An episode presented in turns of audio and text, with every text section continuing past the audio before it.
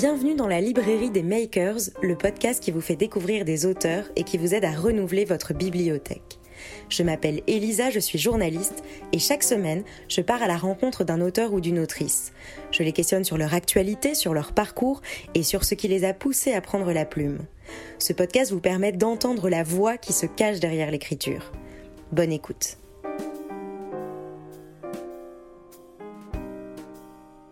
Bonjour Julie Bonny. Bonjour. Alors hier j'étais dans mon lit et j'étais face à la jeune Julie et aujourd'hui c'est la femme que j'ai devant moi. Alors forcément j'ai l'impression de vous connaître un petit peu après avoir lu ce roman autobiographique.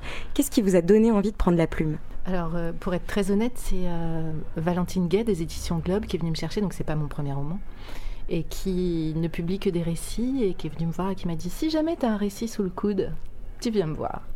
j'ai réfléchi et je me suis dit, ben oui, j'ai un récit, le récit de mon adolescence euh, échevelée. Voilà. Je savais pas trop ce que j'allais en trouver en racontant ça. C'est la première fois que je me lance dans un récit. J'ai jusqu'ici, jusqu'ici écrit que de la fiction. Je savais pas ce que j'allais trouver. En fait, l'écriture a vraiment permis de me, de me regarder. Je gardais en tête euh, le souvenir de cette gamine euh, qui faisait un petit peu n'importe quoi. Et puis finalement, euh, au fur et à mesure de la plume, euh, je, me suis trouvée plus indulgente avec elle que ce à quoi je m'attendais en fait. Parce que c'est ça que je voulais te demander, c'est euh, est-ce que finalement ça a été un peu comme une introspection, hein, ce travail? Et qu'est-ce qui a changé peut-être dans ta vision de toi après tout ce travail d'écriture? Ça a été complètement une introspection, c'était même assez pénible parfois de, toujours euh, me regarder, se demander qui j'étais, pourquoi. C'est pas forcément ce que j'aime faire. J'aime beaucoup écrire des fictions, j'aime beaucoup inventer des histoires et inventer des personnages. Là, le personnage, je pouvais pas trop l'inventer. Euh, ben voilà, je pense que je spontanément adulte maintenant, voire euh, femme d'âge mûr. J'étais un peu en colère contre ce passage de ma vie qui était euh, punk. En écrivant, euh, j'ai trouvé que c'était assez rigolo, que c'était assez marrant euh, toute, cette époque et que, que finalement, j'avais un grand doute aussi, c'est qui ça peut intéresser. Je me disais, mais enfin, on s'en fout de mon adolescence. Et puis en l'écrivant, je me disais, bah, en fait, il n'y a quand même pas grand monde qui a eu une adolescence comme ça, qui est parti sur la route avec son groupe et qui a vraiment joué, qui a vraiment fait la route, qui a vraiment. Qui a fait plus de 200 concerts à travers l'Europe. Euh, plus de 600. Plus de 600 concerts, oui. Et euh, et t'avais quel âge pour rappeler quand même euh, quand ça a commencé le, bon, le tout premier concert, la légende raconte que j'avais 14 ans. C'est vrai. Et quand ça a commencé à vraiment tourner, j'avais euh, mon bac, j'avais 18 ans en gros, entre 17 et 18 ans jusqu'à mes 22, 23 ans. Et mais on a tourné beaucoup, beaucoup, beaucoup, beaucoup. Et voilà, en, fait, en me penchant sur ça, comme c'était ma vie, moi, c'était. Voilà, je me disais, bah voilà, c'est comme ça. Et en me penchant dessus, euh, je, réalisais que bah, c'était quand même un, sacré truc, quoi. c'était quand même une drôle d'aventure. Et la euh, Julie Punk, elle existe vraiment plus maintenant? C'est vraiment révolu? Euh, non, bah, l'idée dans le livre, c'est justement de la retrouver de temps en temps, parce qu'elle me manque. Je suis devenue une euh, mère de famille euh, assez sage. Mais parfois, évidemment, mais ça, c'est tout l'effet de la, de la jeunesse, cette énergie incroyable qu'on a quand on est jeune, où on va bouger le monde. Et puis quand on est je crois que c'est toutes les jeunesses de toutes les époques euh, pensent qu'elles vont changer le monde et pensent qu'elles vont mieux faire que leurs parents et que et que et que là ça y est le, il est temps de bouger. On a tous enfin on a tous vécu ça. Et ça fait du bien de temps en temps de la de me dire euh, qu'est-ce que là là tu là es en train de es en train de te laisser faire là refais l'avenir pour qu'elle pour qu'elle fasse bouger les choses quoi. Et puis en fait ce qui est aussi incroyable c'est que évidemment que que c'est un roman euh, autobiographique, un récit autobiographique, on, parle de toi et de ta vie, mais on parle aussi d'une époque, on parle de musique beaucoup, mhm. on parle des, des petits groupes pas si petit que ça, mais euh, voilà, à, leur échelle.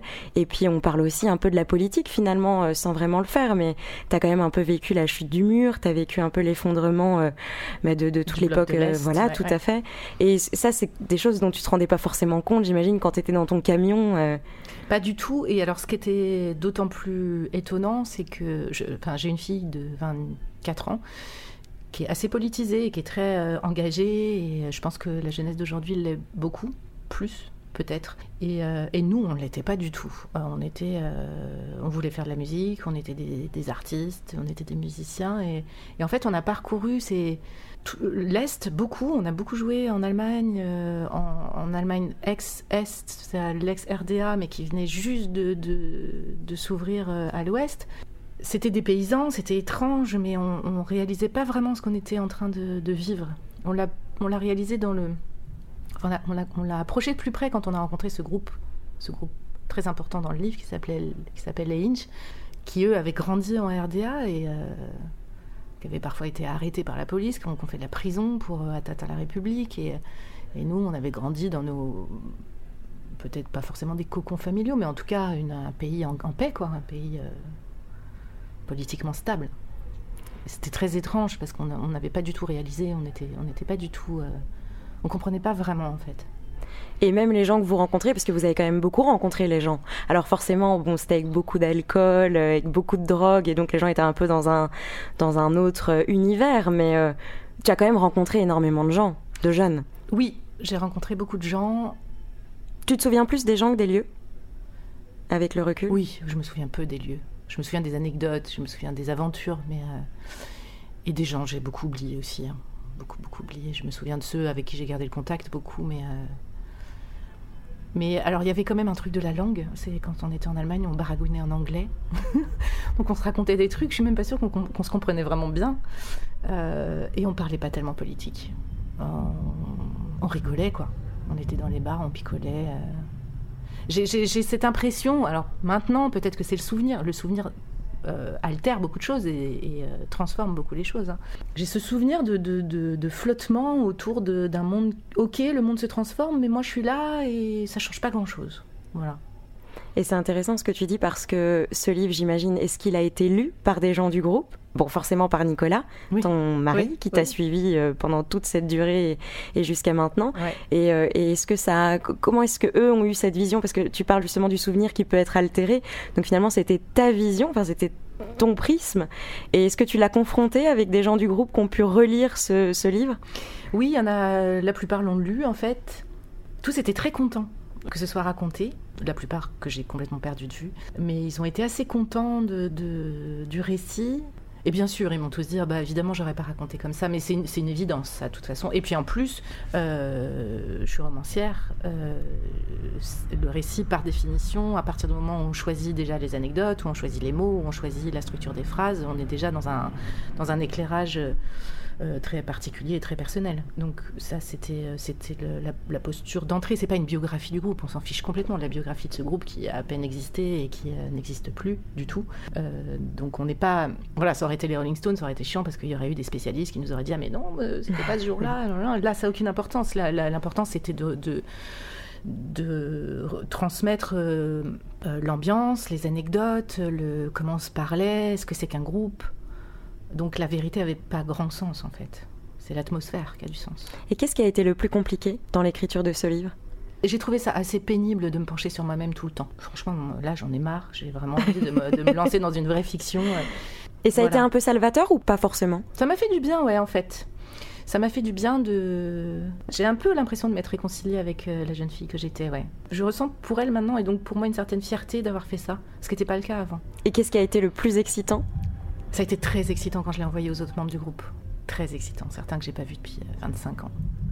Les retours étaient bons, alors ça allait. Mais je quand j'ai envoyé le mail, je, tremblais. Forcément. Quelle est justement, tu, parlais de, ta fille qui a 24 ans.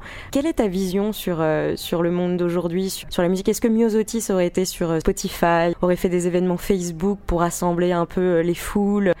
Qu'est-ce que tu entretiens avec ce rapport un peu actuel et jeune de la musique qui est complètement différent? Qui est complètement différent, j'en sais trop rien. Oui, si, si Myosotis existait maintenant, oui, on, aurait, on se serait servi de tous les canaux possibles et imaginables pour euh, faire savoir qu'on existait, ça c'est sûr.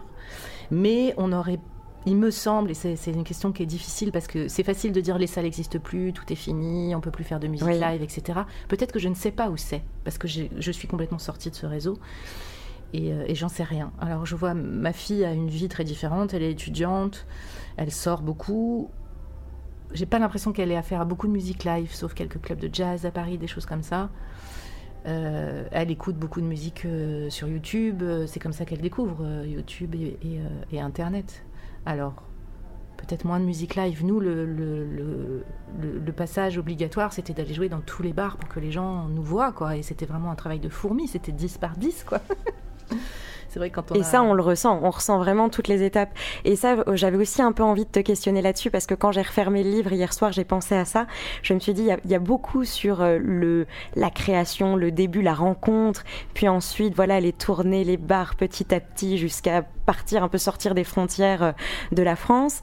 Et puis alors forcément sur la fin du groupe, il y a deux trois pages. C'était une volonté aussi de pas forcément s'apesantir sur l'étape de fin qui visiblement était plutôt difficile et plutôt compliqué L'étape de fin, elle a été abominable. On s'est euh, entretués.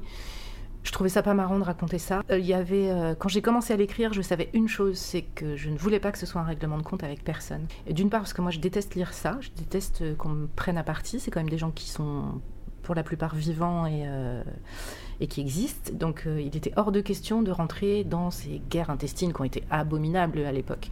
Donc j'ai dit c'est la fin. Et je pense qu'on comprend bien en disant ça. Peut-être mieux d'ailleurs à quel point ça a pu être, euh, voilà, comme c'était des amitiés hyper fortes. Voilà, ça a explosé, ça a été explosif, ça a été, ça a été, ça a été monstrueux. Ou non, je voulais pas raconter ça parce que je, je, on a été, on a tous été très bas, on a été, on était très lâches, on a été très nuls. Euh, exactement comme un couple qui se sépare. Hein. Euh, c'est ça fois 5 fois 5 fois la relation j'avais pas envie de m'apesantir là-dessus. C'est pas, c'était pas ça qui était marrant. Mais c'est ça qui est quand même aussi intéressant parce que je trouve que grâce à ce livre et à cette façon aussi peut-être de raconter, c'est qu'on a compris aussi à quel point en fait l'émotion et les liens humains sont sont, sont peut-être même autant importants que la musique, même si c'est ce qui rassemble. Mais je veux dire, ça dépasse, quoi. C'était vraiment, en fait, c'était un peu ta famille. Complètement.